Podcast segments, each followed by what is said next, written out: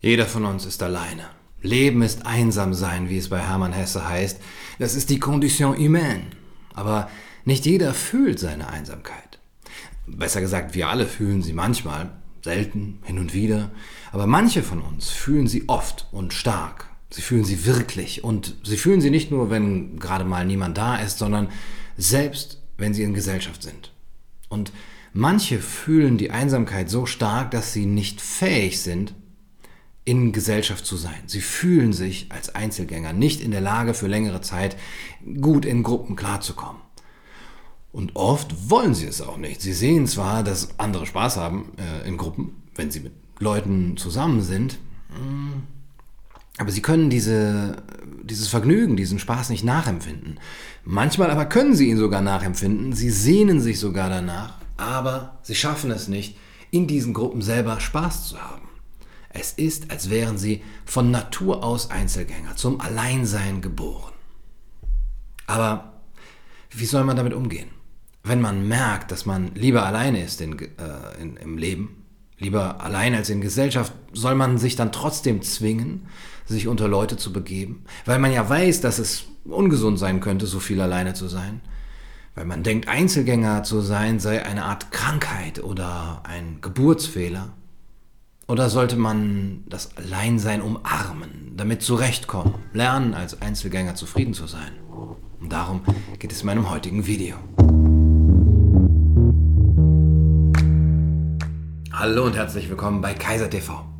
Man sieht den Menschen ja an, dass sie Spaß haben, wenn sie zusammen sind, also auf Partys, in Vereinen oder in Grüppchen, äh, in der Klasse, an der Uni, auf der Arbeit und so. Und offenbar gibt es da etwas, was der Mensch braucht als soziales Wesen und vom anderen haben muss. Zusammengehörigkeitsgefühl, Gruppenidentität, Aufgehobensein, Bestätigung, Schutz, Oxytocin. Und dann versuchen wir das auch einmal. Es muss doch irgendwie klappen, andere machen es doch auch. Und wir spüren diese Grenze, diese Unfähigkeit, eine, eine Mauer zwischen uns und der Gruppe. Warum bekommen diese Menschen das hin? Ein Zusammengehörigkeitsgefühl, ich aber nicht. Oder ist ihre Geselligkeit nur eine Flucht vor der Konfrontation mit sich selbst? Ist das gar nichts Positives, was die Gruppe uns gibt, aufgehoben sein, Nähe und Bestätigung, sondern nur die Abwesenheit von etwas Negativem, von der Angst vor der inneren Leere, der Stille, dem ewigen Schweigen des Kosmos angesichts unserer Sehnsüchte? Aber wie sehr wir es auch versuchen, es gelingt uns nicht so gut, in den Schutz durch die Herde zu fliehen. Warum? Nun, da ist zum einen der Anpassungszwang, Konformitätsdruck. In der Gruppe kannst du nie ganz du sein. Alleine zu Hause für dich schon. Immer muss man etwas spielen oder zumindest sein Verhalten den Erwartungen anpassen. Das ist anstrengend. Aber vielleicht ist das auch eine Art Feigheit. Wenn du allein bist, kannst du du sein, aber in Gesellschaft nicht. Ja, weil du dich nicht traust vielleicht. Wer hindert dich denn daran, in der Gruppe genauso zu sein, wie du wirklich bist? Vielleicht bist du einfach zu schwach, dem Konformitätsdruck standzuhalten. Ich denke, dass man genau hier ansetzen muss. Das ist ein Gedanke, der uns zurückhält. Alleine bin ich ganz ich selbst, aber in Gesellschaft kann ich nicht ich sein, so wie ich alleine bin. Also ist Gesellschaft schlecht. So wie du in einer Gruppe bist, ja, das bist du auch das ist auch dein wahres Ich, nämlich wie es sich in der Gruppe verhält. Also wie es spricht, wie es äh, sich äh, fühlt. Auch das bist du. Es ist nicht eine Maske vor dem eigentlichen Ich, das nur dann in der Einsamkeit zum Vorschein kommt, sondern die Art und Weise, wie dein Ich mit Geselligkeit umgeht. Und wenn man das so denkt, dass man in Gruppen nicht man selbst ist, dann ist das das erste größte Hindernis, große Hindernis, in einer Gruppe überhaupt einigermaßen klarzukommen. Du musst akzeptieren, dass du in der Gesellschaft anders bist und dass dieses Unwohlsein bei dir ist. Die Nervosität, die Langeweile, aber dass das trotzdem noch authentisch dein äh, wahres Selbst ist. Zum anderen ist da dieses Gefühl der Beschränkung. Alleine ist man irgendwie unabhängiger, freier, selbstständiger. Niemand beschränkt deine Gedanken auch die in der Gruppe sind, sind in der Gruppe wie irgendwie wie bekifft deine Gedanken. Nicht ganz auf der Höhe. Sie funktionieren oft nur wie auf einer Art Sparflamme. Die oberflächlichen Konversationen, der, der Smalltalk. Alleine hätte man schon die genialsten Gedanken gehabt, aber wegen dieser Gruppe muss man jetzt seine Genialität nach unten anpassen. Ihr kennt das. Gruppen sind wie Vampire. Sie saugen deine Energie. Es sind zu viele Anforderungen gleichzeitig, die an dich gestellt werden, eine Reizüberflutung. Aber wenn man dann endlich wieder alleine ist mit sich, dann kann man die Akkus wieder aufladen. Man kann man selbst sein, man kann die Angst ablegen. Aber bald schon fühlt man sich dann wieder alleine und hat das Gefühl, nicht mit der Einsamkeit umgehen zu können. Und ja, sucht dann wieder die Gesellschaft.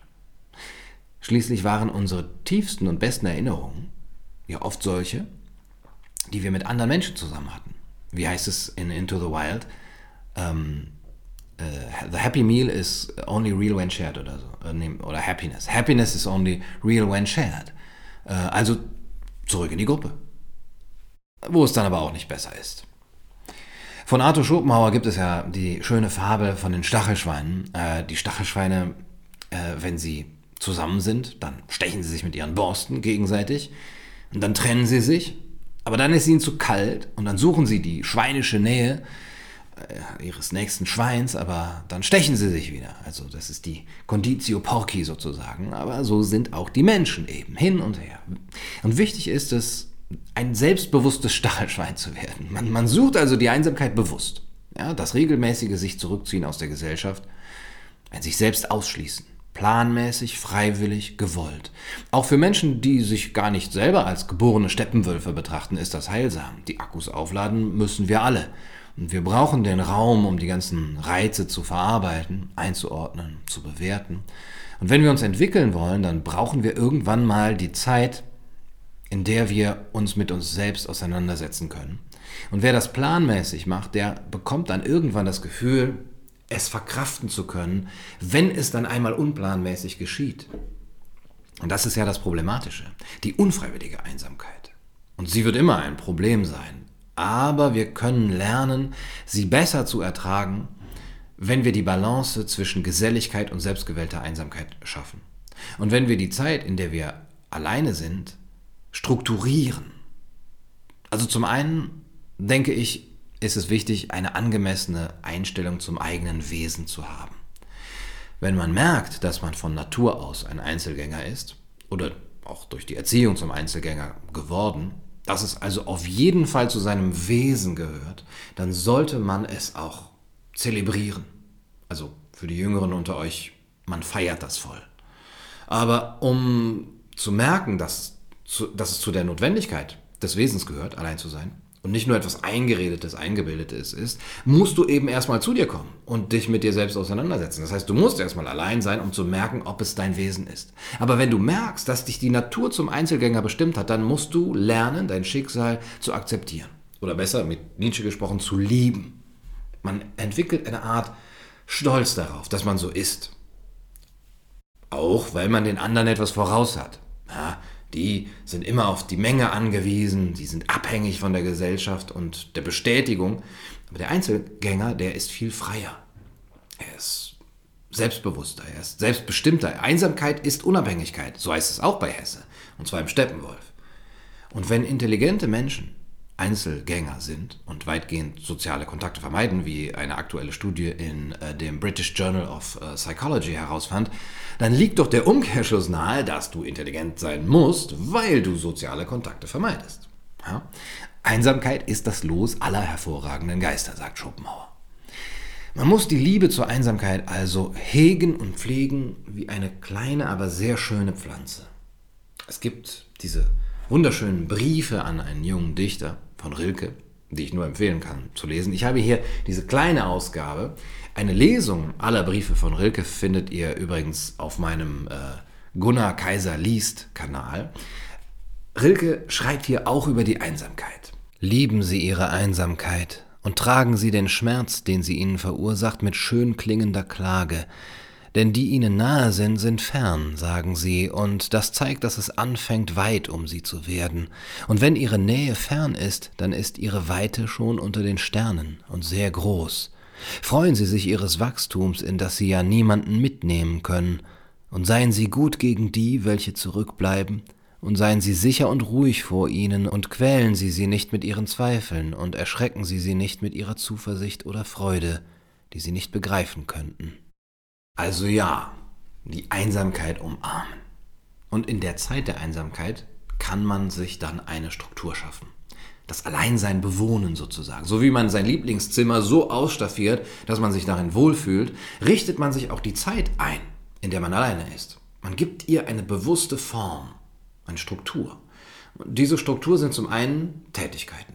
Also das, was die eigene Zeit, die eigene Existenz ja höher, reicher, vielfältiger macht. Keine oberflächliche Beschäftigung, um sich nur die Zeit zu vertreiben, sondern etwas, womit man sich die Welt aneignet oder sich selbst kennenlernt. In der Natur, im Wald, ähm, beim Betrachten der Wolken, im Museum, beim Betrachten von Kunst, beim Hören von Musik, Lesen, Malen. Aber auch die Zeit mit sich selbst, allein seinen Gedanken nachgehen, ein Tagebuch schreiben, ein paar Ideen für das eigene Leben zu visualisieren oder auch einfach nur still dasitzen. Das wäre dann eine echte Begegnung mit sich selbst, die reicher macht, innerlicher und stärker auch. Der Einzelgänger ist ja oft in Gruppen nicht selbstbewusst, weil er die Einsamkeit nicht voll akzeptiert hat und in ihr nicht stärker geworden ist. Wenn wir das Alleinsein nicht mehr als defekt ansehen, als ungenügende Wartezeit zwischen zwei Gruppenaktivitäten, sondern als die Zeit, die uns reifer und stärker macht, dann können wir es eher ertragen, denke ich, und werden auch gleichzeitig besser und selbstbewusster, wenn wir in Gruppen sind. Nun, oft ist es ja nicht die Gruppe an sich, die dafür sorgt, dass man sich unwohl fühlt, sondern die Art von Menschen, aus der diese Gruppe besteht. Schopenhauer sagt zwar, man hat in der Welt nicht viel mehr als die Wahl zwischen Einsamkeit und Gemeinheit. Aber vielleicht hatte er nicht, einfach nicht die richtigen Leute um sich.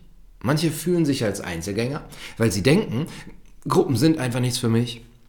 Aber bisher kannten sie einfach nicht, die richtigen Leute. Sie kannten immer nur Gruppen mit Leuten, die schrecklich sind. Naja, oder sagen wir, die nicht zu ihnen passen. Die Wahrscheinlichkeit ist ja nicht gering. Das heißt, Gruppen sind dann schlimm, wenn sie aus den falschen Leuten bestehen. Nach und nach muss man sich eben die richtigen Leute suchen, die, die in dein Leben passen und deren Geselligkeit, ja, dir einfacher äh, fällt. Und das sind dann übrigens auch die Leute, die ohne weiteres deine Abwesenheit akzeptieren, weil sie das nachempfinden können, dass du jetzt Zeit für dich brauchst. Ja, und wie man die findet, diese richtigen Leute, äh, darüber machen wir vielleicht mal ein weiteres Video auf Kaiser TV. Wenn euch das heutige Thema gefallen hat, ähm, schreibt also gerne in die Kommentare, ob solche Themen wie Psychologie, Persönlichkeit, Persönlichkeitsentwicklung jetzt ähm, öfter hier kommen sollen oder doch lieber wieder Wittgenstein und Kierkegaard. Das war's für heute auf Kaiser TV. Ich hoffe, das Video hat euch gefallen. Und wenn ihr euch wirklich einsam fühlt, kommt zu Kaiser TV. Äh, es macht Spaß, im Kaiser TV zu wohnen. Ja, es gibt dort alles, was äh, jungen Männern gefällt. Ähm, du kannst dir mit all den Jungs die Zeit vertreiben. ähm, ja, okay, gut. Werdet einfach Mitglied in Gunnars Buchclub zum Beispiel. Äh, dort lesen wir jede Woche jetzt auch wieder ein neues Buch und besprechen es dann zusammen. Also, was gibt es Besseres gegen die Einsamkeit? Ähm, kauft meinen Roman unter der Haut und werdet Unterstützer auf Patreon oder Subscribestar per PayPal oder Bitcoin. Apropos Unterstützer, es gibt jetzt noch was Neues. Ihr könnt jetzt sogar Mäzene werden äh, für die Jüngeren unter euch sowas wie Förderer. Und ihr könnt dabei zusehen, wie mein nächster Roman entsteht, mit exklusiven Videos für euch, in denen ich ein paar Einblicke in die Geschichte, das Schreiben, die Recherche, den ganzen Prozess verschaffe. Ja, was habt ihr davon? Ihr kriegt ein Exemplar des neuen Romans mit persönlicher Widmung natürlich, äh, euren Namen in der Danksagung hinten drin, eine Einladung zu meiner Lesung äh, in eurer Nähe und natürlich Ruhm und Ehre. Ja, alle nötigen Links dazu findet ihr in der Beschreibung. Ich freue mich auf eure Hilfe und Unterstützung. Also, in die Kommentare einmal das Wort Algorithmus schreiben, und zwar richtig, ja, die kreativste Version gewinnt. Ich wünsche euch einen wundervollen Tag.